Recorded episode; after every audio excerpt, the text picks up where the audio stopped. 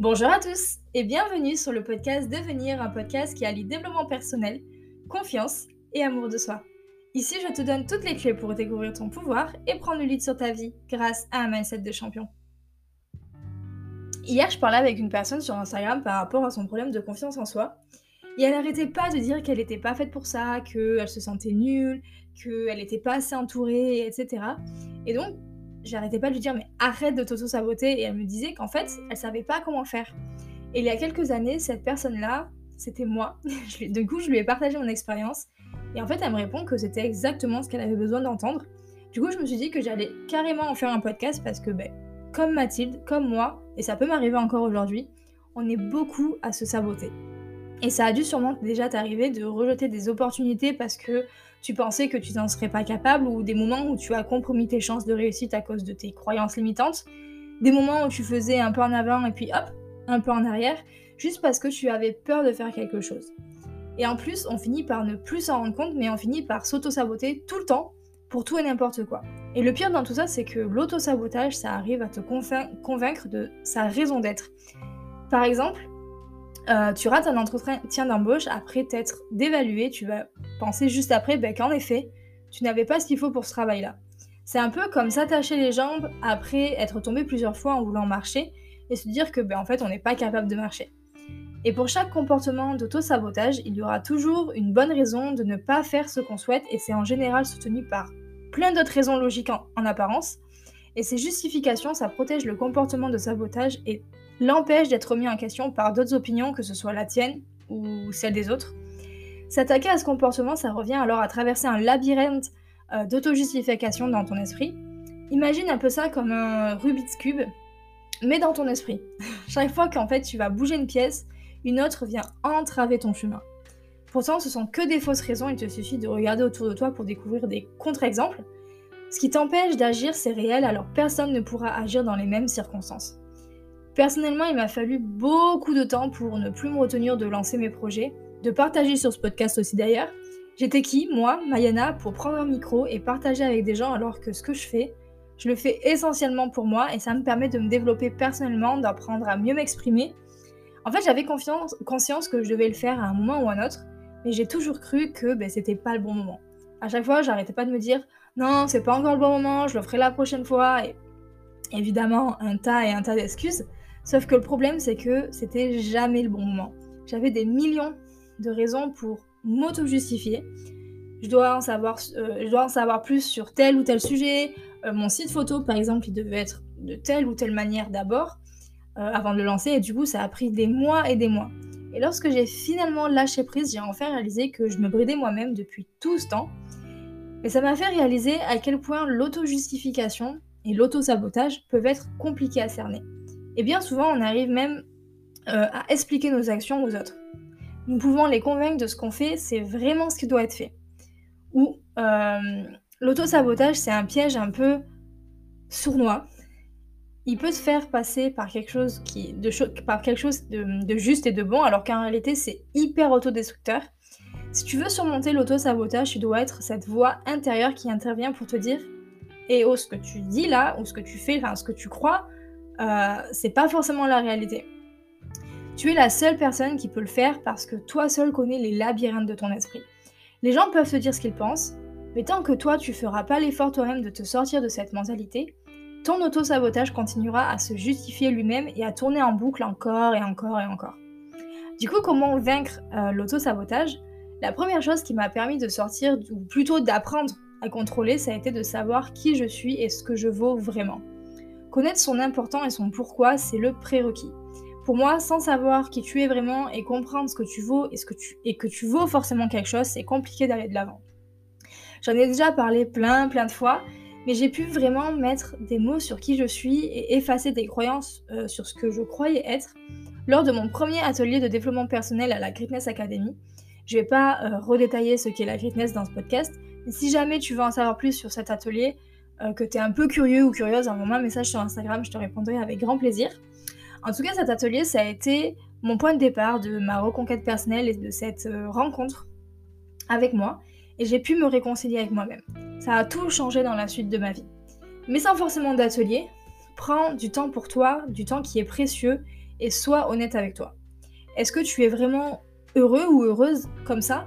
Et puis, si l'argent n'était absolument pas un problème ou un frein, si tu n'avais aucune peur, qu'est-ce que tu ferais? Et dans tous tes domaines de vie, que ce soit familial, familial donc couple, donc tout ce côté un peu social, la santé, le travail, etc. Et je me suis posé ces questions aussi. Et ça entrevoit tout un champ de possibilités. Ensuite, si tu veux vraiment corriger l'auto-sabotage, tu dois être le maître de tes pensées, de tes actions et de tes décisions. C'est le plus compliqué. en tout cas, c'est ce qui est le plus compliqué à faire pour moi et encore aujourd'hui, j'y travaille. Et ça veut dire que euh, dans tout ce que tu fais, sois prêt ou sois prête à te demander est-ce que ça me sert, est-ce que ça va m'aider à atteindre mes buts, est-ce que je suis en train de me limiter de, quelque façon que ce soit? Sois plus conscient de tes pensées, de tes actions, de ce que tu fais, de tes décisions, euh, les décisions que tu prends parce que c'est toi qui les vis. Alors ça ne veut pas dire que tu dois euh, être l'avocat du diable non plus, pas du tout. Un avocat du diable, c'est quelqu'un qui prend la position opposée à la sienne et pour les besoins du raisonnement. Ton rôle, c'est pas de t'opposer, mais d'examiner la validité de ce que tu fais ou que tu ne fais pas. Tu ne veux pas te nuire. Tu veux t'améliorer et devenir meilleur. Et être plus conscient et se lancer dans l'introspection, c'est la clé pour s'en sortir. Et après avoir réalisé que certains de mes comportements passés étaient en réalité de l'auto-sabotage, aujourd'hui, je prends garde à ne pas tourner en rond. J'évalue mes décisions pour m'assurer que ben, je ne me piège pas moi-même. J'ai constaté que j'avais tendance à compliquer les situations et me rendre la vie plus dure inutilement. Donc c'est quelque chose sur laquelle je dois encore travailler aujourd'hui. Comme je te disais, c'est quelque chose qui est assez compliqué à faire pour moi, mais j'y travaille. Et ensuite, examiner ses pensées et les changer si elles te sabotent. En assumant euh, le, rôle de le rôle de maître de tes pensées, examine celles qui, qui traversent quotidiennement ton esprit. Les pensées d'auto-sabotage sont comme des chaînes invisibles qui t'entravent et qui t'empêchent d'aller plus loin. Tu ne peux pas les voir, mais tu peux les ressentir. Si tu veux arrêter de t'auto-saboter, tu dois éjecter de ton esprit ces pensées d'auto-sabotage. Rejette-les. Et à la place, intègre de nouvelles pensées positives qui te poussent à aller de l'avant. Et là, tu peux euh, utiliser du coup les affirmations personnelles qui sont euh, hyper magiques. Et dis-toi par exemple, si tu vas à un entretien d'embauche, on va garder le même exemple que tout à l'heure, je suis capable d'être pris, mon CV, vaut mieux que les autres. Euh, c'est un peu changer le sens de nos phrases, mais de manière positive. Et maintenant, examiner son comportement lorsque nos actions nous sabotent. Beaucoup de nos comportements sont des choses que nous faisons automatiquement, guidés par nos croyances, par nos habitudes, par nos expériences aussi, et nos expériences passées. Et en tant que maître de tes pensées, ton rôle c'est d'analyser ton comportement habituel pour repérer des, actions d'auto-sabotage. Alors je ne dis pas par exemple que tous les introvertis doivent s'entraîner à devenir des, personnes plus sociales, sociables. c'est un peu à chacun de décider ça. Ce que je dis c'est que euh, ce que tu vois comme un trait de caractère naturel, une habitude ou une réaction peuvent être de l'auto-sabotage sans que tu t'en rends compte. Il faut que une personne soit vraiment consciente pour être en mesure de prendre du recul et d'évaluer son comportement et se dire eh, peut-être que euh, je peux découvrir quelque chose d'autre en changeant mon comportement. Et tu peux te poser des questions comme est-ce que ce comportement-là m'aide à atteindre mon but ou mes buts? Ou bien au contraire ça me freine? Et si ça m'aide pas, quel comportement pourrait m'aider à la place? Et comment je peux modifier mon comportement actuel pour celui de la question numéro 2 ce qui est ultra important aussi, c'est de comprendre pourquoi on s'auto-sabote. Il existe tellement de raisons pour lesquelles on s'auto-sabote, souvent parce que c'est la peur qui parle à notre place à ce moment-là, comme la peur du succès par exemple. Mais tu dois comprendre les raisons pour lesquelles tu t'auto-sabotes. Sinon, ces mauvaises habitudes reviendront même si tu t'occupes de tes pensées et de tes actes euh, d'auto-sabotage. Pour ma part, je me suis sabotée moi-même dans mon entreprise de photographie parce que je craignais que mes photos, ben, elles n'étaient pas aussi bien que ce que je pensais ou ce que j'imaginais faire, ou que mes clients allaient préférer les photos de tel ou tel photographe. Ou même encore avec ce podcast, j'avais peur d'être ridicule ou que ça n'apportait rien, alors qu'au fond, je sais que ça apporte parce que ça m'apporte à moi-même. Et c'est mon objectif. Ce n'était que des croyances limitantes. Et reconnaître les raisons qui m'ont poussé à garder ces fausses, ces fausses pensées et les démonter une par une, ça m'a permis d'éliminer ce comportement d'auto-sabotage à la racine.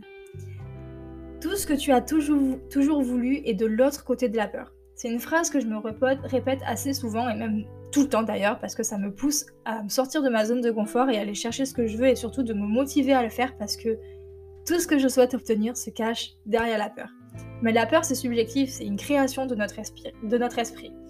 Et l'autosabotage c'est le reflet d'un manque de confiance en soi, on est persuadé qu'on n'est pas capable d'évoluer, alors on se conditionne à échouer et en alimentant la peur ou en la confirmant, tu renforces ton saboteur interne et tu, te conditionnes à l'échec. Prends le contre-pied en te donnant des objectifs qui sont précis et atteignables surtout, et garde à l'esprit que si tu as peur, c'est le signe que tu es sur le bon chemin. Vaincre l'autosabotage, c'est aussi apprendre à ne pas se juger. Personne n'est à l'abri de faire des erreurs, on en fait tous, ni d'échouer, on échoue tous à un moment donné d'ailleurs. Euh, et d'ailleurs, je te le dis au cas où tu l'aies oublié, mais il n'y a pas d'échec, soit tu gagnes, soit tu apprends nos pensées, euh, nos erreurs passées sont autant des leçons pour nous aider à avancer. Décider d'arrêter de s'auto-saboter, c'est surtout apprendre à distinguer ce que l'on veut et ce que l'on ne veut plus.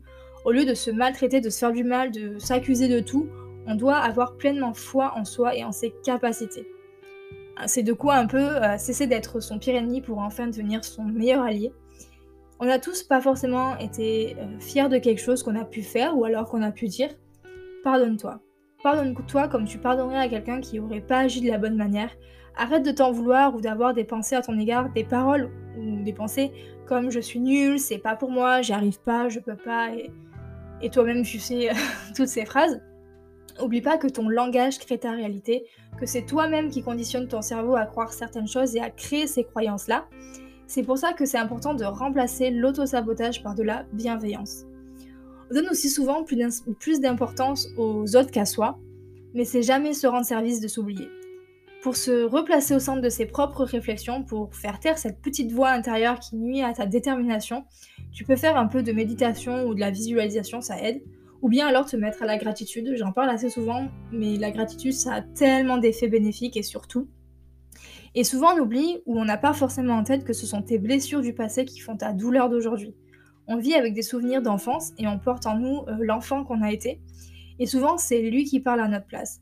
Par exemple, avoir peur du noir ou croire aux fantômes ou aux esprits ou encore euh, euh, pleurer devant un film triste, c'est l'enfant qui a réagi. Parce que l'adulte que tu es, lui sait qu'il y a rien sous ton lit ou que le film c'est juste une fiction.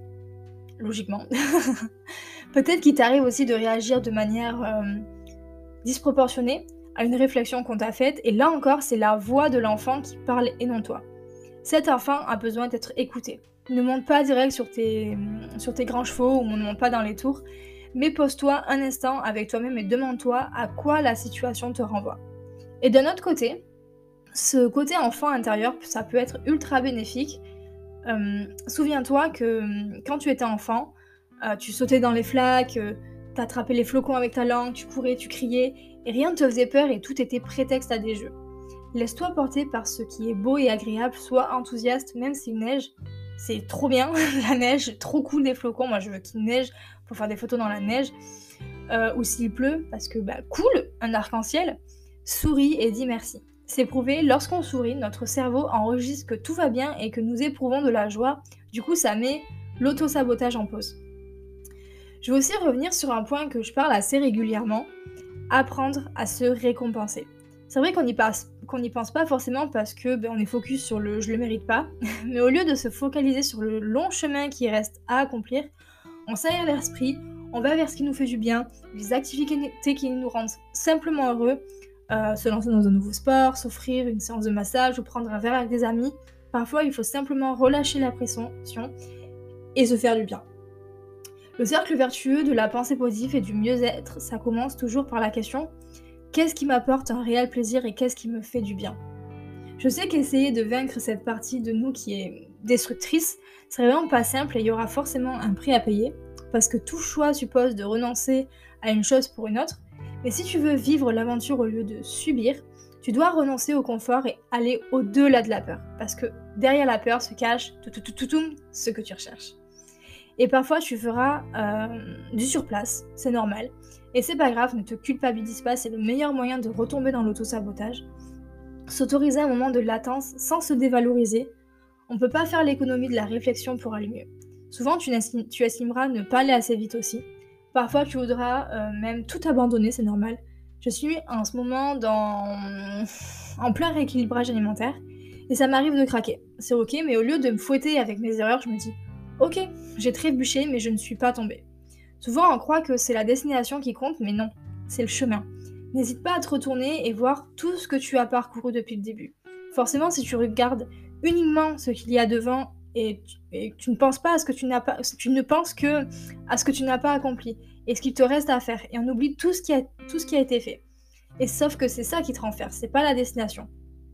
En tout cas, j'espère que ce podcast t'a plu. N'hésite pas à venir échanger sur Instagram, euh, Mayana Glinel, ou tout simplement à t'abonner à ce podcast, c'est super important.